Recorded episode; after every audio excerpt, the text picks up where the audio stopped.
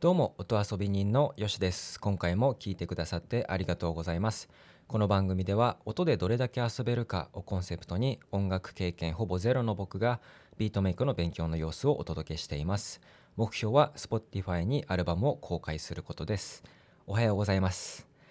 はい、まあ、タイトルでねわかると思うんですけどもキーボード買っちゃいました。届きました。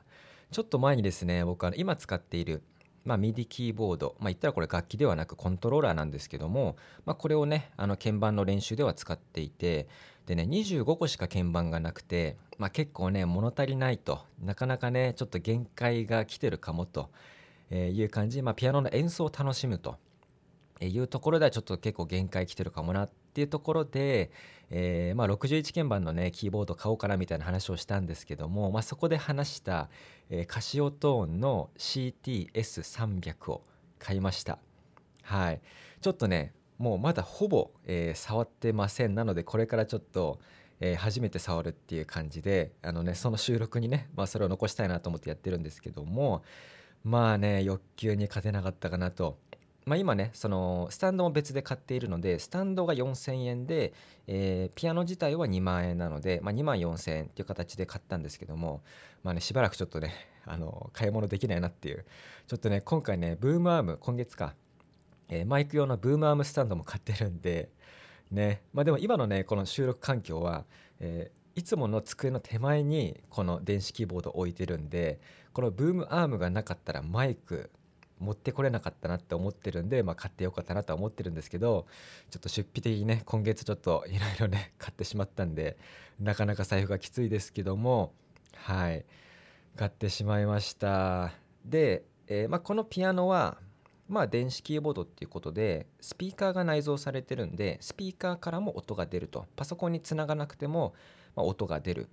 まあ、楽器ですよね。なので普段はパソコンにねつないだその音、まあ、DAW ソフトから出てる音をそのまま皆さんに直にこう、まあ、聞かせている状況なんですけども今回はピアノの、まあ、スピーカーの音を鳴らす感じになるので普段より音はこもると思います。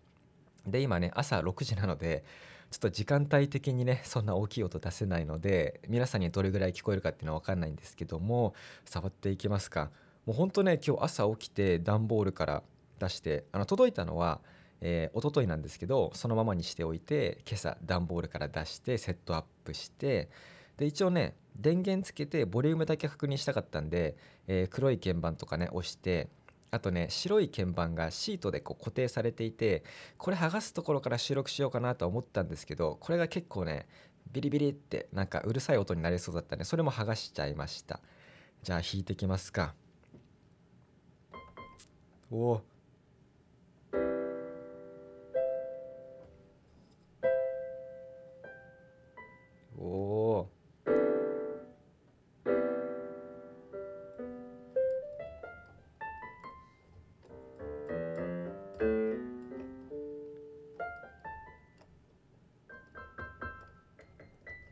おおいや鍵盤がまずね多いっていうのは当たり前ですけどあってこれね横幅カシオトーンの CTS300 は横幅が9 0センチちょっとあるんですよ。で今まで僕が使っていた MIDI キーボードはあの25鍵盤なんでこの幅のね、まあ、3倍ぐらいあるみたいな感じなのかな。で鍵盤が大きくてね弾きづらいコードとかちょっと一回あこれか。ちょっと待ってくださいね。この黒い鍵盤のすぐ隣の白い鍵盤も押さえるみたいなね。これがすごい弾きづらかったんですけどあ弾きやすいですね。おおいやいいな。ちょっとこれからね。これでね。あのまあ買ったね一つのねあの理由もう一個あるのが昨日ちょっとね最近メロディックス触れてないと。オンライン学習サービスの、えー、触れてなくてちょっと鍵盤の練習できてなかったって話をしたんですけどもあのまあ作曲がちょっと楽しくて触れていなかったっていうのはあるんですけどあとね最近メロディックスやっていく中でもうね鍵盤数がね多めのレッスンが増えてきてもうあこれも鍵盤数足りないじゃんみたいなのが増えてきたんですよ。なのでまあね一応ね年間で1万円払ってやってるんでフルで楽しみたいなと思ってそういうのもあってまあ、メロディックスでね受けられるレッスンを増やすためにっていうそこもねちょっと理由の一つとしてあったんですよね。でえー、まあねこれからちょっとその購入にあたって考えた要素とか一応ね他の機種も検討はしたんでその辺をちょっと喋ろうかなと思うんですけどもまずねそのまあキーボードを買うってなった時に、まあ、今回これ買うっていうので決め手になったのはまずまあ、最低61鍵盤は欲しいと思ったんですよね。でネットで調べると、まあ、フルは88鍵盤なんですけど、まあ、ちょっとでかいなと思ったんででもなんか両手で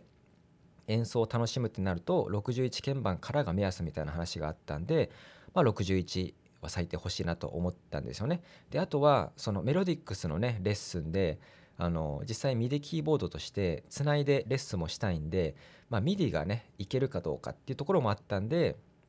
えー、それでねこのカシオの CTS300 がまあパソコンにつながなくてもスピーカーから出るしパソコンにつないで MIDI キーボードとしても使えるし、まあ、オーディオインターフェースとかをねつないでっていうことももちろんできるとは思うんですけどこれ両方いけるっていうのがまずうわいいなっていうところですね。やっぱりスピーカーから音が出るっていうのはなんかパソコンにこうよいしょってつないでやるよりかは敷居がねなんか低くなってさっとこうピアノ練習ができそうなんでそこもね結構いいかなと思いました。で買うにあたってまあ鍵盤の数の他に鍵盤の大きさがフルなのかミニサイズなのかというところがあるんですよね。でフルっていうのは言ったらグランドピアノに近いなんか大きさみたいなことなのかな。まあ鍵盤のまあ大きさが 大きいと。フルサイズですよってことなんですけど僕使ってる MIDI キーボードはミニサイズだったのでやっぱり鍵盤が小さいんで押さえづらかったんですよ。だからフルサイズがいいなと思って。で、えー、まあタッチのね軽さ鍵盤の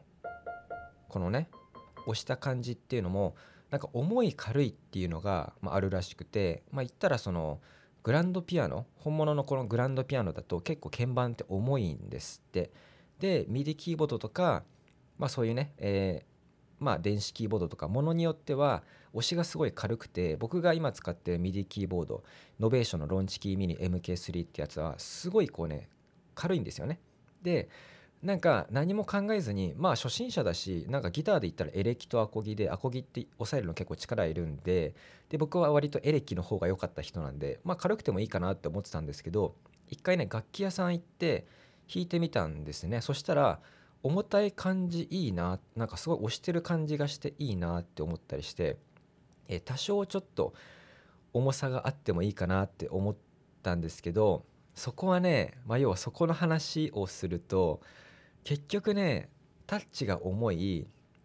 とかあと欲を出してやっぱ88鍵盤あった方がいいかなみたいにねちょっと自分の気持ちがなっていったのがあってでもねどんどんそうなってくると高くなるんですよね値段が。もう10万円近くなったりとかしていて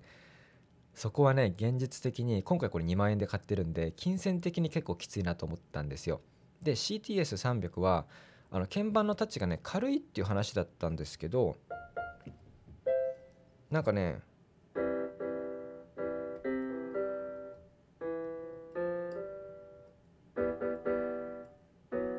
なんか今押してみると、まあ、僕が今使ってる MIDI キーボードよりはちょっと重さがあるなっていう感じがして僕的にはなんか全然あいいなって感じがしました。ちょっと重さが加わってまあそれでもねなんか全体的には軽いって言われてるんですけど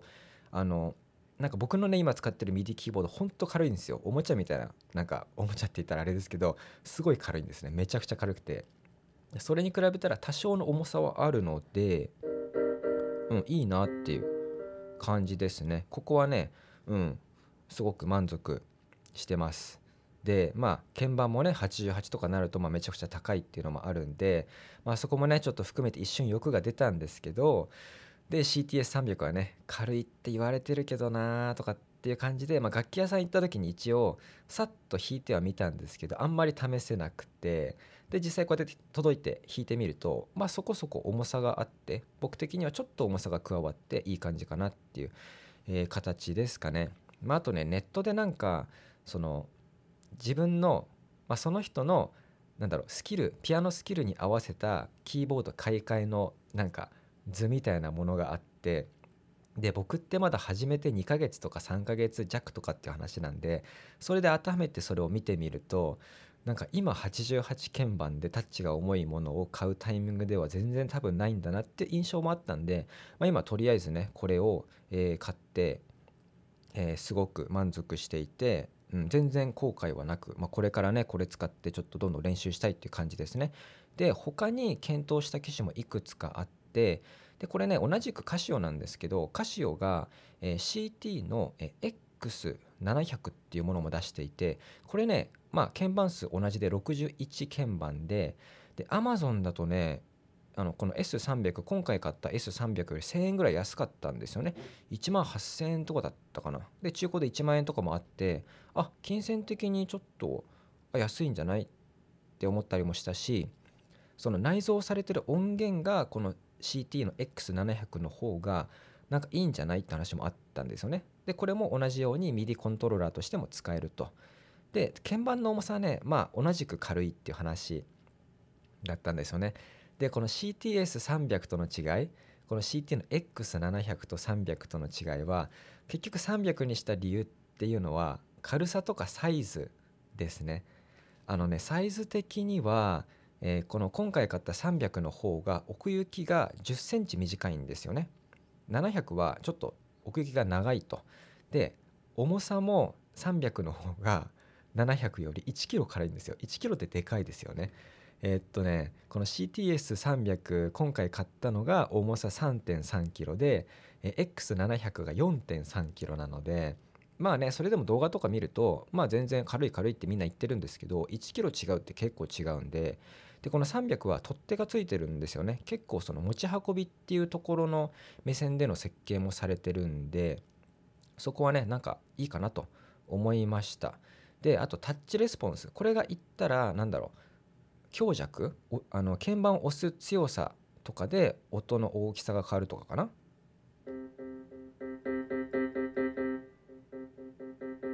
こういう感じ。でこのタッチレスポンスってこれ言われるらしいんですけど今回買った CTS300 はタッチレスポンスが2種類で X700 は3種類っていう形なんでこのタッチレスポンスの表現の幅が広いのは700だったんですけどまあねなんかまあ僕そこまでねまだ初心者なのでまあそこそんなによく出してもしょうがないかなと思ったのでまあ一応ね唯一検討したのは CTX700 なんですけど同じく、えー、カシオの、まあ、結局 300CTS300 にしました。まあ、他のブランドのものもねちらっと見たりはしたんですけどまあ一番大きいのは MIDI コントローラーとしても使えるかどうかっていう話。それが入ってくると結構選択肢が減ってくるかなっていう感じがしたのではい。なんか総合的に CTS300 が良かったなということではい買いました。ということで今回ははいまあ届いたんでねちょっと弾いてという形で収録をねやりました。うん、ちょっとこれからねこれでね練習していきたいですね。ちょっと今作ってるね曲がねまあぼちぼち今月中かね来月の頭ぐらいには終わらせたいのでまあそれがねちょっと終わったらまたちょっとまあでもあれか。それが終わったらとかじゃなくてちょっとねちゃんとメロディックスやろうって思います。やります。ピアノ練習します。弾き語りとかねしたいですね。両手でねこうやってちゃんと弾くってやっぱり両手のリズムとかねあの片方で違うリズムとか弾くとかっていうのもやっぱりピアノの難しさとかって言われるんでそこ僕全然体感できてないんですよ。基本片手で練習してるんで。だからねそこも含めてちょっとピアノの練習日々のね鍵盤の練習っていうところで、えー、またね楽しんでいきたいと思います。